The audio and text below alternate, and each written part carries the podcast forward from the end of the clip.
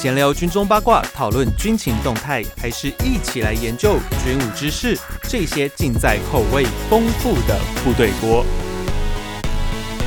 欢迎回到每周三吃锅的时间，这里是部队锅，我是联合报军事记者许巍。在六月十三号，国防部公布了全民国防手册。我们先不管一下那个，到时候你暂时要扫 QR code 啊，或者是那个解放军的制服哦，就是有那个网络上有粉砖，就是有去批评啦，就是他的。制服款式其实那共军已经有改款，不过其实共军在这几年的制服就跟我们的国军的各装一样，其实改变的速度是蛮快的啦。所以这个有时候，诶、国防部是说自己会滚动式修正嘛，但我觉得有时候，诶、这有点难讲了，因为其实他们真的改得很快。有时候你改完一个版本哦，印刷完出去之后，解放军搞不好又有一个新的款式出来，所以其实这个事情很难讲。我们觉得国防部辛苦了啦，但是这种事情被批评，我觉得这是可受公平之事，所以。就还是得要吞下去哈，但是呢，我们今天要来研究一下哦，并不是解放军的制服长什么样子啊，而是说，如果解放军要攻台哦，那是不是在战术最近已经有一个很明确的一个确立的方式？因为我们知道解放军的战术战法在这几年，其实因为他们海空兵力。不断的在做调整，那相对他们兵力的整建也重新在做一些改变嘛，所以他们的一些战术战法其实也不断的在做一些转变哦。那这一次呢，在六月初，大概六月七号、八号的时候，我们可以看到有很大批量的呃解放军的海军跟空军哦，就是穿越了宫古海峡跟台湾海峡。那这时候呢，就有个名词出现哦，叫前行攻势哦。但前行攻势呢，如果听众呢，你有看你有看电影的话，我觉得比较熟悉，应该是诺兰导演的一部电影叫《天能》。哦，它里面就有个前行公式哦，就是一个是正向时间序，一个是逆向时间序，两个同时来哦，这时候就夹击哦，这就是前行攻势。坦白讲，我有点看不太懂。对，天的那一部我我也真的很难懂，那个我觉得他那个逻辑，你要。那个要那，我觉得我觉得看能看得懂那个电影的人也是天才啦，所以天才导演导出来的电影要天才才能看得懂哦，你要有些 talent 的哈，就跟那个电影的名称一样。可是这个前行公式哦，它是其实就是左右夹击的意思啦，哦，就像是一个螃蟹的钳子一样，所以我们叫前行公式。我们今天就来讨论哦，这种前行公式对我们未来构成的威胁威胁是怎么样？是不是这已经是确立他们解放军未来如果如果要攻台的时候，他们就是会这样子干哦。那么今天呢，邀请到的来宾呢，是我的好朋友，就中华战略前瞻研究协会的研究员接种老师。呃，主持人好，各位听众大家好。其实就跟上一集林颖佑颖佑哥来一样，哎、欸，有人有兴趣的对战略方向有兴趣，欢迎报考淡江战略所。这是我永远帮你工商的一段。谢谢谢谢。但我们今天就接种老师，我们今天就来讲一下，就是像宫古海峡跟巴士海峡，其实。诶、欸，过去了。小时候我们在教科书里面，我们大家都会讲巴士海峡很重要，因为它就是你从呃亚洲这一边你要进出太平洋的一个很重要的一个水道啊，就跟我们台湾海峡一样，你要往北往北太北太平洋那边去，你就要经过台湾海峡一样。那在解放军最近的这种攻台计划了，就您的推测、您的判断里面，为什么你觉得在战争这个初期，他们就必须要遏制住这两块地方？啊，其实我们如果去看解放共军军官的一些住宿的话，嗯，其实早在几年之前，甚至是在军改，习近平二零一五年开始正式推动军事改革之前，在一些共军军官的讨论里面，他们就已经提到是说，在以后武力犯台作战如果要进行的话，是那作战的重心会从大家传统的就是台湾海峡。嗯，他们会认为说，作战中心会从传统的传统观点中的台湾海峡应应该要逐渐移到台湾以东的西太平洋。是，那这个他们之所以做这样的主张，我个人的推测是这样：第一个，就是因为我们现在都晓得啊、呃，根据我们国军的防卫作战计划，当我们发现中国大陆在对岸出现一些异常的增厚，但显示说共军可能即将要呃武力犯台的时候。呃，这时候我们其实国军的就会做第一个动作，就叫战力保存。是。那如果各位对汉光演习的实兵演练如果有印象的话，其实通常实兵演练一开始就是做所谓的战力保存。什么东西都往东边去了嘛？那在这战力保存当中，其中以海空军来讲，海军的话，它的军舰的主力会赶快从台湾以西的，比如说基隆、左营。马公，嗯，这些军港会紧急的离港，是，然后呢，到台湾东部所谓的呃苏博区去进行战力保存，嗯，那那个目的就是不希望是说，当中共的弹道飞弹或者巡弋飞弹，或者是他的海空军从中国大陆发动攻击的时候，我们的军舰还在港口里面就被瓮中捉鳖。所以海军要做这样一个动作，那空军呢也会做，就是从西部各主要机场会转场到花莲的佳山，还有台东的石子山这两个基地。是，因为这两个基地飞机降落之后，它其实有个联络道，就就直接连到中央山脉这个里面这个庞大的这个洞窟基地里面去。这个目的也是为了不让我们的战斗机。在台湾西岸的机场，在中共弹道飞弹的攻击当中，就以至于无法起降。那中共军或许就是看到是说，呃，当他要武力犯台的时候，国军的海空军会做这样一个战力保存。那战力保存的目的，当然就是希望等，就是说要等到当中共的登陆船团开始朝台湾前进的时候，这时候我们的海空军保留的兵力，这时候要去投入进行截击。去攻击他的登陆船团，那因此共军看到了这个问题，所以他们会开始要计划是说，呃，那为了确保他的登陆船团的安全，为了确保联联合登岛作战的时候能够成功的开辟海空的呃空海空的安全走廊。那势必要尽快的掌握台湾周边的制空跟制海权。嗯，那既然要掌握台湾周边的制空跟制海权，那要当然是要及早的捕捉跟歼灭国军海空军的主力。是，可是呢，可能在中共还没攻击之前，国军海空军的主力就已经到台湾东部的基地，来自于西太平洋了。嗯，所以对共军来讲，怎么样在武力犯台作战的一开始的阶段，就迅速捕捉到国军海空军的主力，并尽可能的接下来消灭。对他来讲，就是变成一个很重要的一个很重要的一个关键行动。我要很好奇一件事情是，像这种东部往就是战时的第一阶段，我们要进行所谓战力保存哦，就是要往东部疏散。这个战术战法大概已经用了多久了？应该存在了非常久，因为其实在应该是郝柏村先当总长的时候，郝总长的时候，因为你们看我们什么时候开始去挖 加山？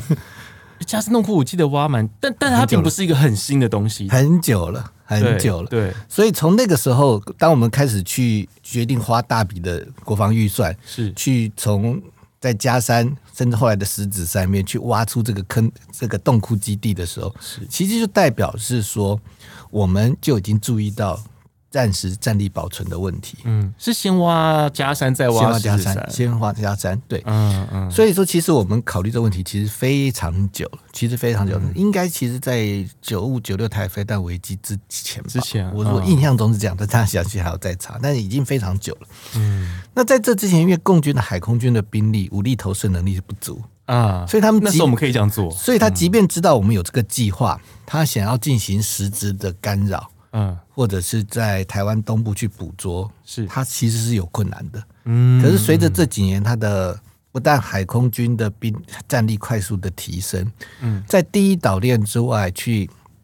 提供这个大规模联合作战所需要的体系，是也逐步的完备。嗯嗯，所以在技术条件、战力条件开始。具备达到门槛的状况之下，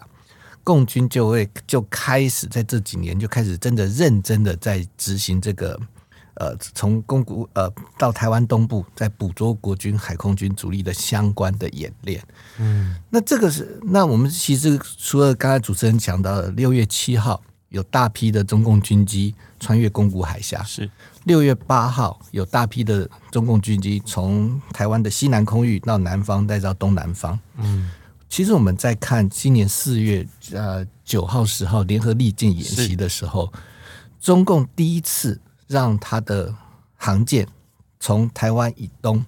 派遣舰载机进入台湾的进入我们中华民国的防空识别区。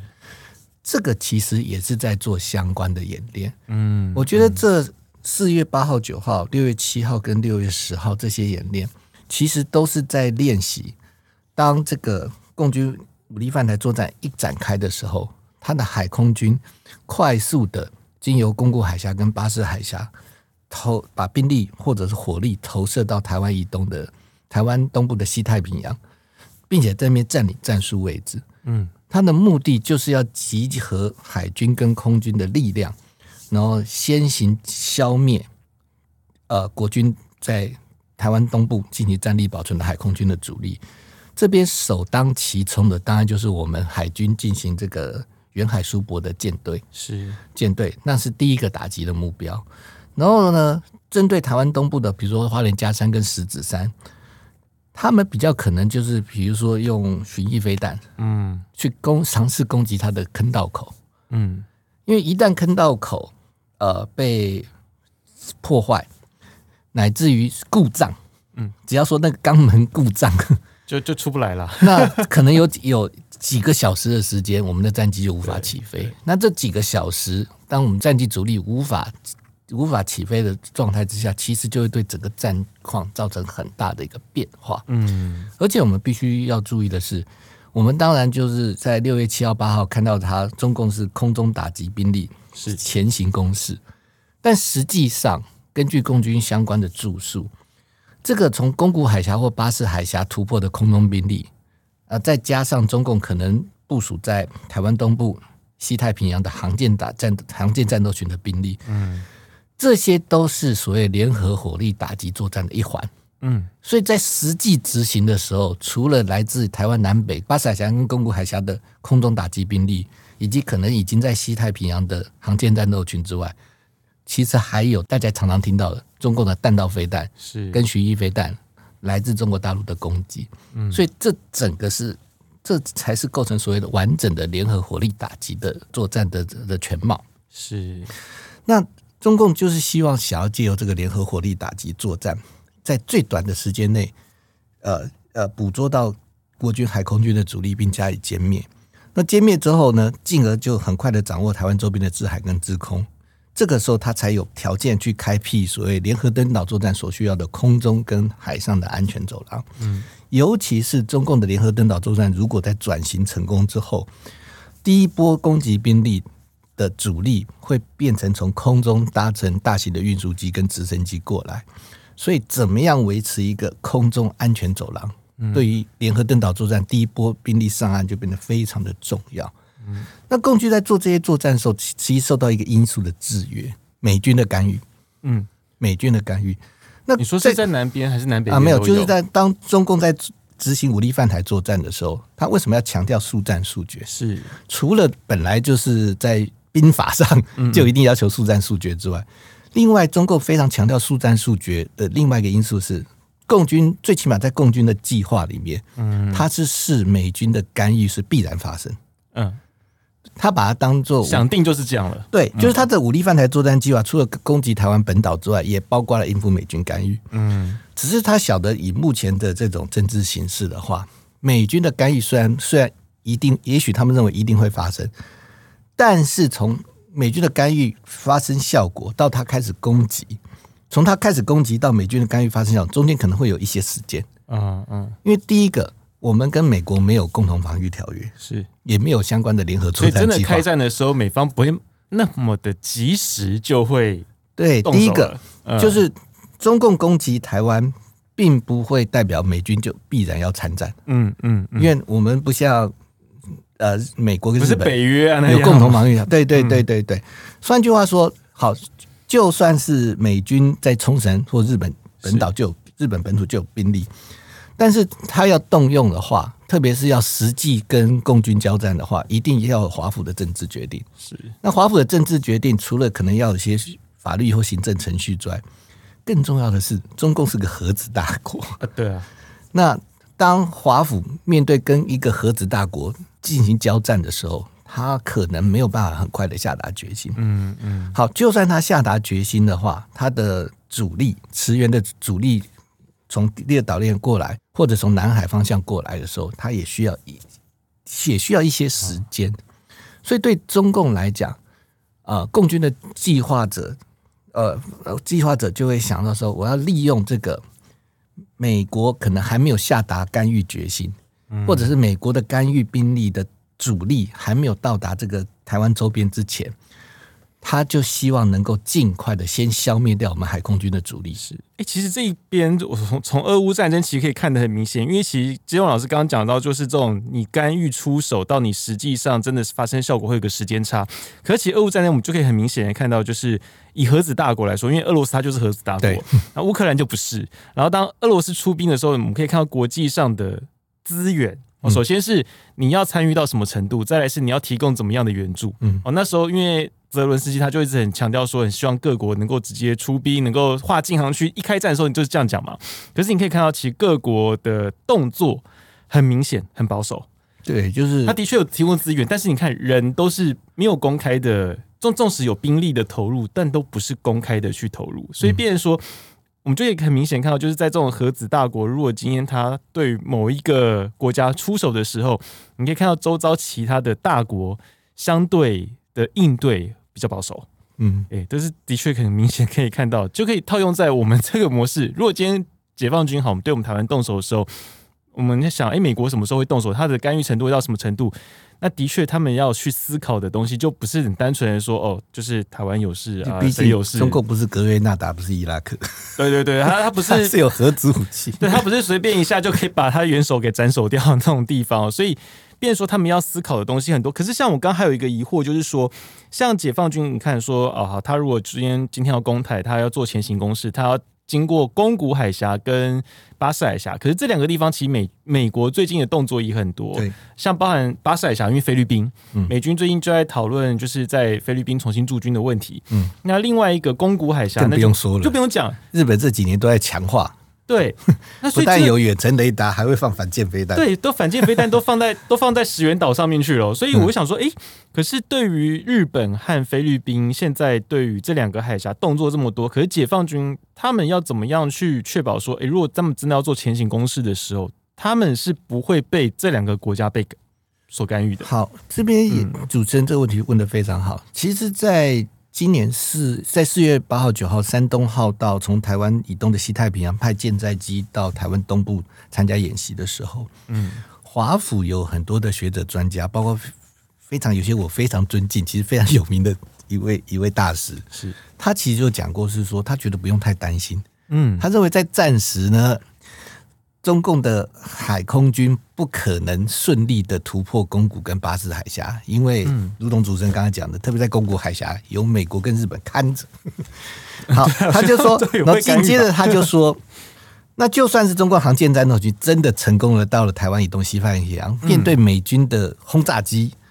航舰打击群，乃至于核子动力潜舰，他也没有，他也不可能存活。所以他认为这个是个假议题。嗯，听起来有道理。没有错，就是美国跟日本在第一岛链跟第二岛链中间，在未来几年，如果他们联手的话，是应该还是有办法去在第一岛链跟第二岛链的中间，西太平洋去压去击破共军的舰队。嗯，但我们必须要注意一点，武力犯台作战，攻击方是中共，是，所以战争什么时候开打，取决于中共啊，谁先开枪的那一点是第一集这个问题。那好。哦，那中共有没有可能在正式开始动手之前，就是他的飞弹发射之前，嗯，弹道飞弹大量离地之前，我就先派我的海空军，甚至于航舰战斗群，从宫古跟巴士海峡穿越？嗯，请问这个时候中华民国国军可以动手吗？这可以先动手吗？这时候牵涉到美国人最爱讲的一句话，叫自由航行权吗？这边就会对，这边就很深入了。第一个，当共军还没有对我们发动实质攻击的时候，我们的海空军有可能在巴士海峡去拦阻他吗？不可能啊！好，光连美军都不可能。如果连我们都投鼠忌器了，嗯，美国有什么理由阻止他们通过巴士跟宫古？嗯，那日本在宫古海峡有反舰飞弹，日本有什么理由去发射反舰飞弹？是因为开战与否？取决于中共的行动，嗯，所以中共大可在他弹道飞弹大量离地之前，就把海空军的兵力乃至于航舰战斗军经由宫古跟，所以说开始做穿越宫古跟巴士海峡的动作。等他穿越之后，弹道飞弹在离地，有没有可能？有没有这种可能？嗯。另外，我们还要注意一点，中共现在是两个航舰战斗群，是。明年福建号下水，对，二零二六、二零二七应该第三个航舰战斗群就可以开始服役。嗯，当中共有三个航舰战斗群的时候，理论上它可以做到一个航舰在港维修，嗯，另外一个航舰呢在南海训练，嗯，因为南海本来就是中共航舰战斗群的的训练区，是。第三个航舰战斗群干什么？放在我们在台湾以东的西太平洋常态性的巡弋。嗯，换句话说。当中共武力犯台的时候，可能中共的航舰战斗群早就就位了，嗯，早就就位。那这个时候，他的海空空中打击兵力再通过宫古海峡跟巴士海峡过来，一旦过来之后，他的弹道飞弹再开始采取动作，有没有这种可能性？他是有困，他是很难，他确实困难，但绝非不可能。嗯，更重要的是，对共军的计划者来讲，他就是希望要抓。当他开始对台湾动手，跟美军的下达政治决心，乃至于美军的干预兵力到达现场之前，这一段空窗期，他就希望在这段空窗期之前的阶段，就算是没办法完全的瓦解掉国军的 C4ISR，那他也要希希望利用这段空窗期，先去捕捉我们海空军的主力。嗯，因为一旦他成功捕捉到海空军的主力。那就算 C4ISR，我们国内还能够相当程度的运作，是，但是在掌握制空跟制海的状况之下，他要开辟，他要接着去歼灭我们地面上的防空系统，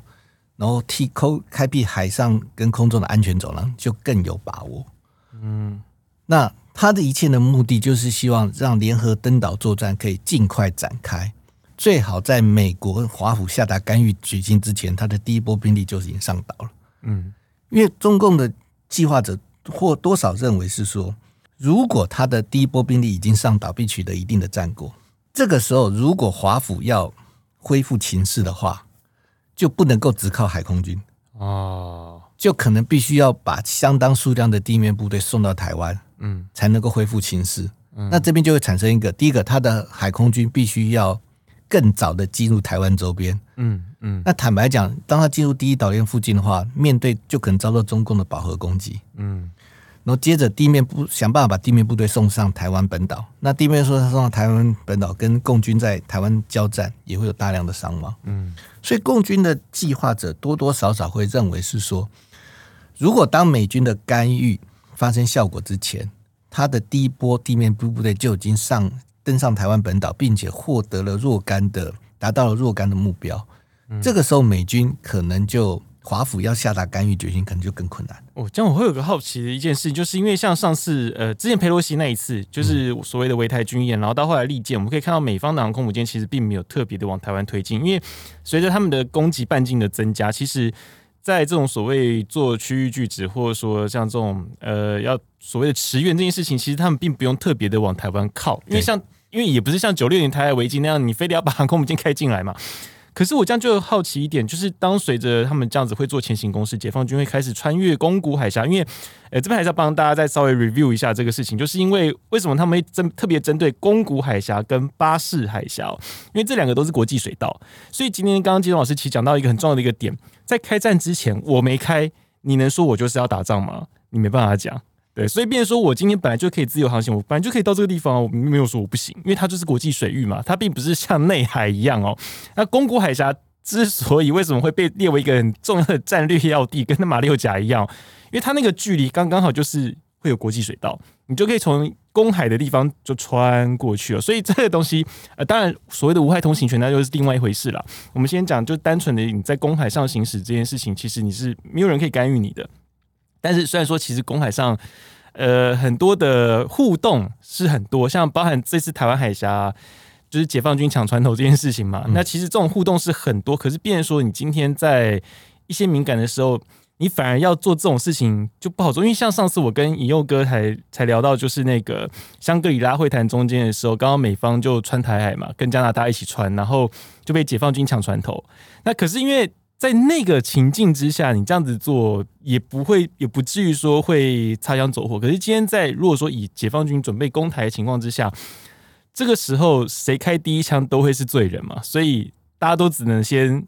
就只能忍着，所以这个时候就变得更复杂，跟我们想象那种之前什么，呃，像围台军演的时候啊，哦，然后就是我们跟老共的船也是互相在压对方嘛，在对，在把人家退出去，他们会靠近来，我们会把他推出去嘛，这种事情我们那时候都会做。可是，在真的要开战的时候，我们今天要讲的是真的要开战的时候，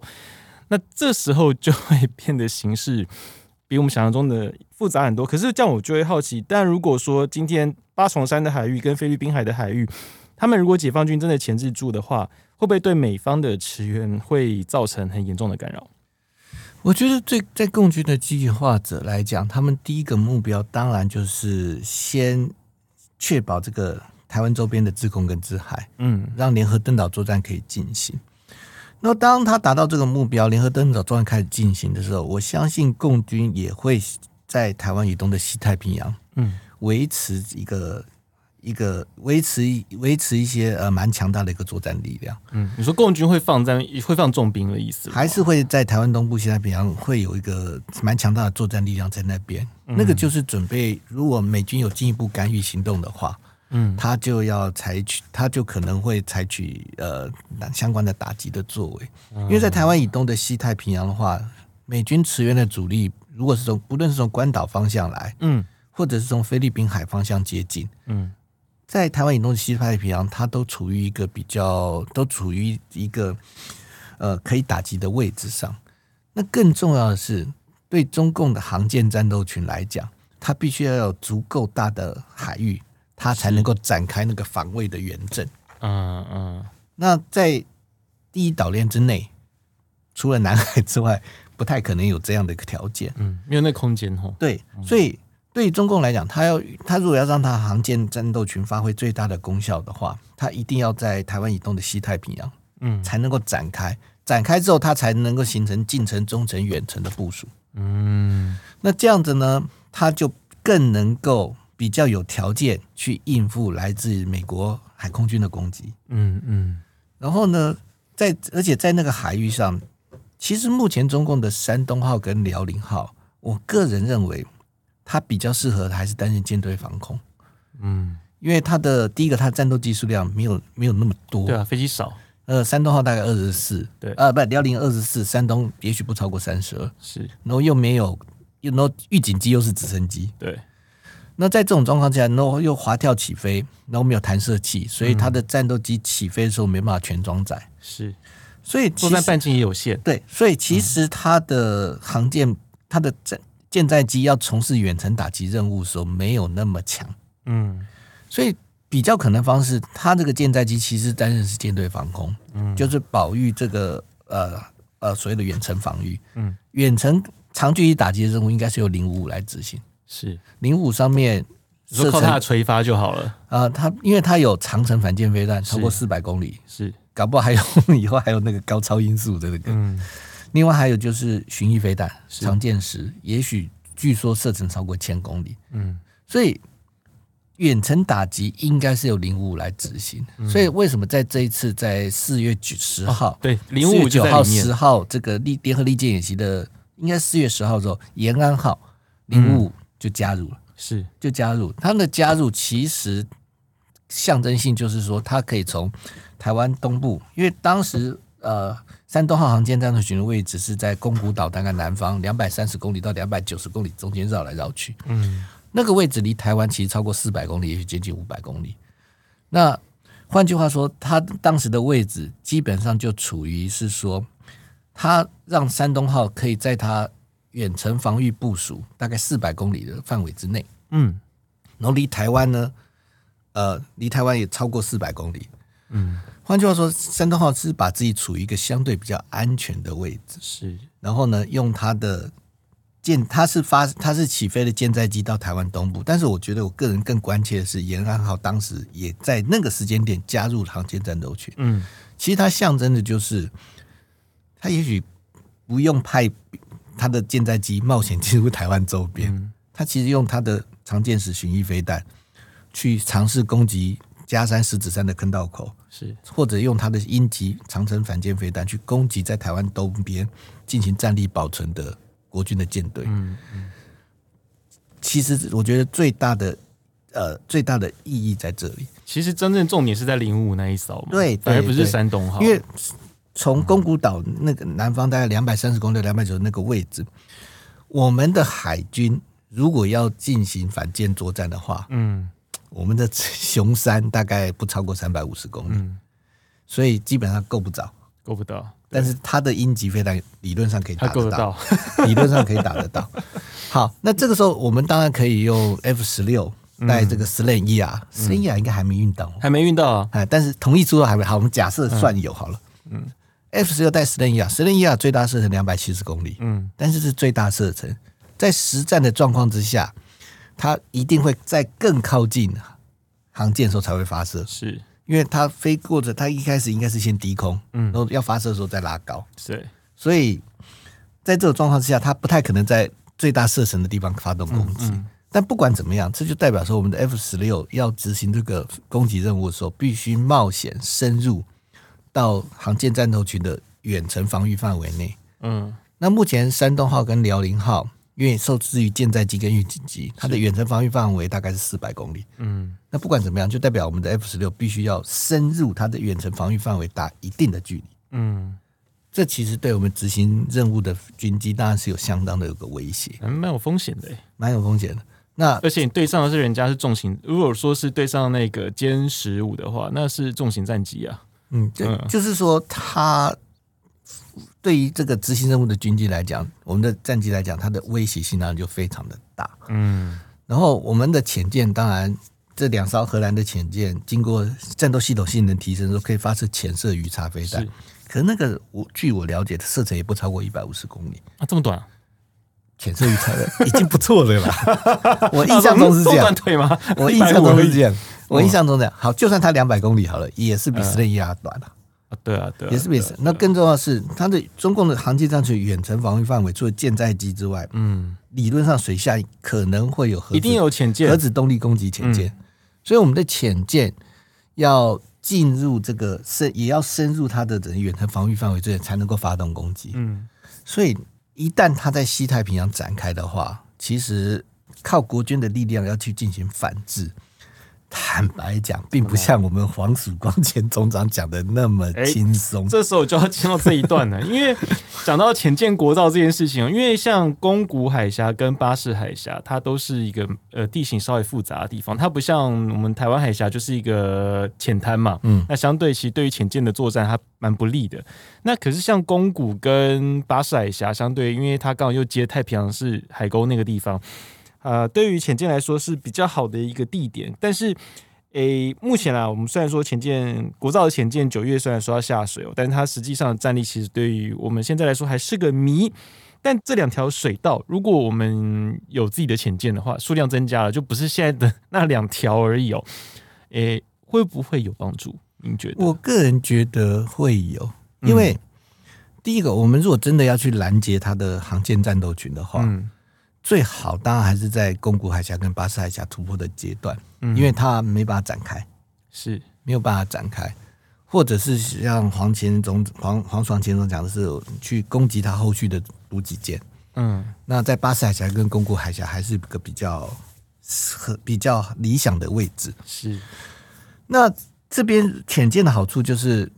呃，巴宫古海峡跟巴士海峡其实有一些可以适合作为潜舰的伏击区，嗯。所以，当我们的潜舰数量多的时候，理论上我们就可以长时间的有潜舰在那个伏击区附近巡弋。嗯，当有状况的时候，潜舰进入伏击区，开始是不能不能做底？但最起码它可以保持一个相对比较静止不动的状况之下，嗯，它就比较安静。是，这时候中共的潜舰或中共的水面舰要再进来的时候，以相对于我们已经进入伏击区待命的潜舰，它的噪音一定比较大。是。那我们就有可能先发现，并且先发动攻击。嗯、但是 还是回到我们刚刚的问题，嗯，如果共军在实际对台湾发动攻击之前，就开始进行相关兵力的调动，嗯，甚至于他的航舰战斗群早就已经在台湾以东的西太平洋就位啊。如果常态性巡弋，你根本没办法。对？对对，所以对我们来讲，潜舰数量增加。让我们可以在伏击区持比较长久的待命。嗯，这个对于航舰战斗群后续需要补给、需要增援的时候，确实可以发挥掐住它的效果。嗯，嗯，但是对中共的计划者来讲，他其实就是希望在开战的一两天，嗯，希望就能够创下决定性的战果，来捕捉到我们国军海空军的主力。而且它的部署时间的前推前推的骑程，其实我们好像是不是比较难以估计啊？那其实从这次山东号四月份山东号航舰的这一趟，嗯、因为它其实，在台湾参加联合利剑演习完之后，其实往东一路走到距离关岛大概七百公里的地方。嗯，在过程当中，除了一艘综合补给舰之外，当他从从台湾执行完联合利剑演习任务，准备往关岛前进的时候，其实又有另外一艘综合补给舰加入，嗯，跟着山东号连大概两天，嗯、那应该就是在替舰群执行海上补给作业。是，然后呢，所以从这边相关的推算，我听过我们的军方讲有个有个有有个估算，他说从去年的围台军演到今年这个山东号这个在台湾周边的活动，可以大概抓一下，因为共军还不是核子动力的航舰，是。所以是说，他的航舰战斗群出海大概八天到九天就要补给一次，可能就需要补给一次。那如果是在高强度的作战状况之下，可能七天就要补给一次。嗯，那所以是说，我们的潜舰如果能够在宫古跟巴士海峡就位，那事后要去要去是有可能对他后续的补给跟运作。借由攻击这个补给船团的方式去产生到影响，嗯，但对共军来讲，他主要他希望在开战的那一两天，嗯，所以使得我们的潜舰当然有作用，但是是不是是说在那关最关键的时刻，因为这牵涉到谁先动手的问题，对，这牵涉，所以人家穿过来，我们还是没办法。而且更重要的是，就是当中共的如果有三个航舰战斗群真的开始常态性在台湾以东、西太平洋的时候，嗯。我们的潜舰要在要靠要靠潜舰去看住勾股跟巴士，坦白讲，那个效益就没有那么强。而且而且，其实中国大陆也注意到他们这个航舰战斗群这个补给天数比较短的问题啊，他们也有注意到这些，所以他们现在其实最起码他们已经有些军官在理论探讨上，他们也在谈一种谈一个一一个一个措施，嗯，海上预制补给船团。预制补给船团，然后这预制补给船团，他们是希望用商船来改。哦，所以是说他们，当他们可能推算到是说哦，接下来一两个月有可能要武力犯台的时候，他可能就开始把这些可以执行这个补给任务的改装商船就先放出去。这很走法律边缘呢，对，就先放出去，或者这样讲，就先放出去。然后呢，当有需要的时候，他这个商船就去跟已经在台湾以东西太平洋的航舰战斗群会合，嗯嗯，来执行相关的补给任务。这当然需要再进行相关的改装跟技术，跟一些技术。是，但是技术上是有可能性的，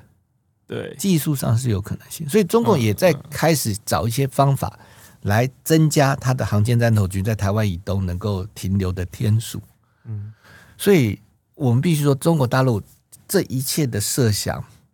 基本上就是要尽快的在一开战的时候，就希望把兵力能够投射到台湾东部，嗯，然后呢，去捕捉我们海空军的主力。这种把商船当补给船的做法，我怎么觉得有点不对称作战的感觉？这怎么好像他是走错棚吗？这个 这做法其实是有一点真的很灰色，对，真的，因为你知道，在战争法里面，我们就是军就是军，民就是民。可是你这种把民当成军来用，就是平常当成民，然后你真的开战的时候才当成军。其实，在二次大战的时候，德国的潜舰也常常在中立国的领海之外，对，用这种跟呃德国的名义上是游轮或商船是汇合来进行补给，嗯。这种做法其实其实很常见，也也 也用过，也用过。其实并不是第一次啊，只是这种做法，这所谓兵不厌诈。但是你可以看到中共这些相关的准备，其实它就表，其实就摆明了，嗯，真的就是如同我之前看过，在甚至在习近平军改之前，那些共军军官的主张，当以后武力犯台作战的时候，作战的重心会开始从台湾以西移到台湾以东的西太平洋。嗯嗯，中国大陆甚至于相关的准备还我还看到一点，他们在探讨武力犯台作战后勤工作的时候，嗯，现在有个重点，就是他们一直在讨论如何在台湾以东的西太平洋去抢救落水伤患，然后怎么样医治，怎么样后送。啊？他们开始在想这么远？讨论这些问题。啊。那当他们把这个问题当做一个重点的时候，你其实就可以看出来，作战的重心确实已经开始朝台湾以东的西太平洋去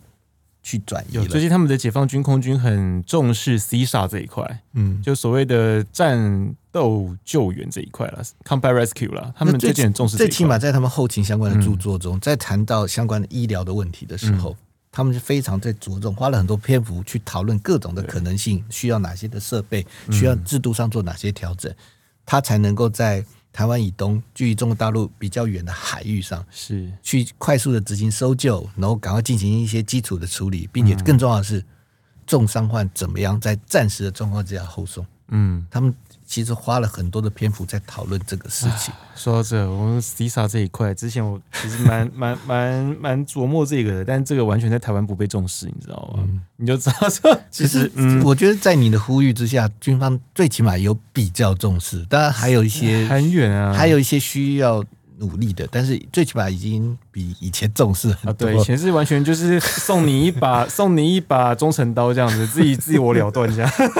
以前这样子，可是最后我们就要讨论一下，因为像刚那个建中哥你有讲，就是我们的那个反舰飞弹的射程不足，因为其包含上岸之鱼叉，岸之鱼叉一百八十四公里而已啊，其实也很短，你根本打不到航空母舰。嗯，像比如说，嗯，当中国的战机如果从巴士海峡突破，是。那我们的防空飞弹也许还够得着。嗯，但从宫古海峡突破，我们的防空飞弹就真的因为那根本就是日本的地方，我们根本碰不到啊。对啊，所以变说像水面战力啦，我们水面部分是不是我们要有更长程的一个飞弹，而且或者说是像空军一样，因为以以往我们都是像做战力保存，是不是我们现在变成说这样子？呃，一开战往东边先藏飞机这种战术的想定，我们是不是必须要因应解放军他们现在开始战术战法的改变，我们也要做一些。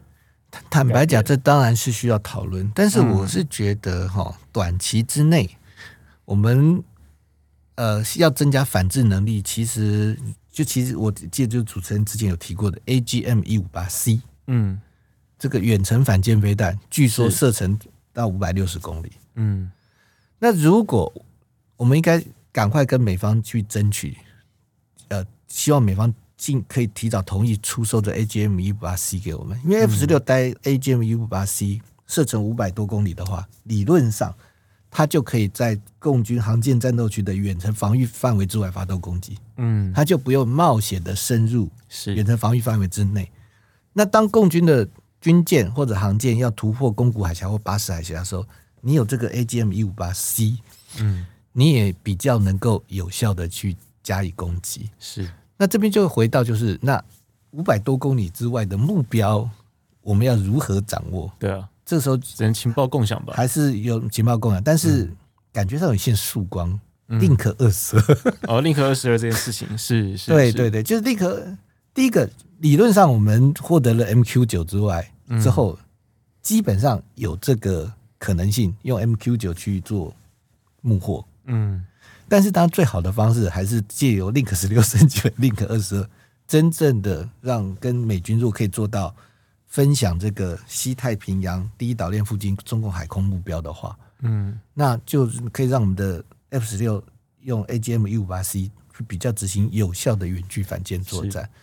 我觉得这个是在短期之内比较容易、比较有可能很快获得效果的。但是，还是就要希望跟美方。极力去争取，极力去争取，因为我觉得我们可以强调，就是刚才说的，当共军突破宫古海峡跟巴士海峡之后，你美军不见得能马上干预啊。嗯，尤其对日本来讲，我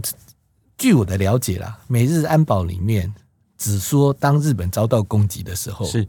美国一定要参加。对，但是这边有个问题，如果美国自己 遭到攻击，日本有没有参战的义务？好像没有诶、欸。对啊，好像不用啊，好像没有。因为日本只有自我防卫权而已啊。对，换句话说，就算是美军跟共军在西太平洋开始打起来了，只要共军没有攻击日本的领土跟基建，嗯，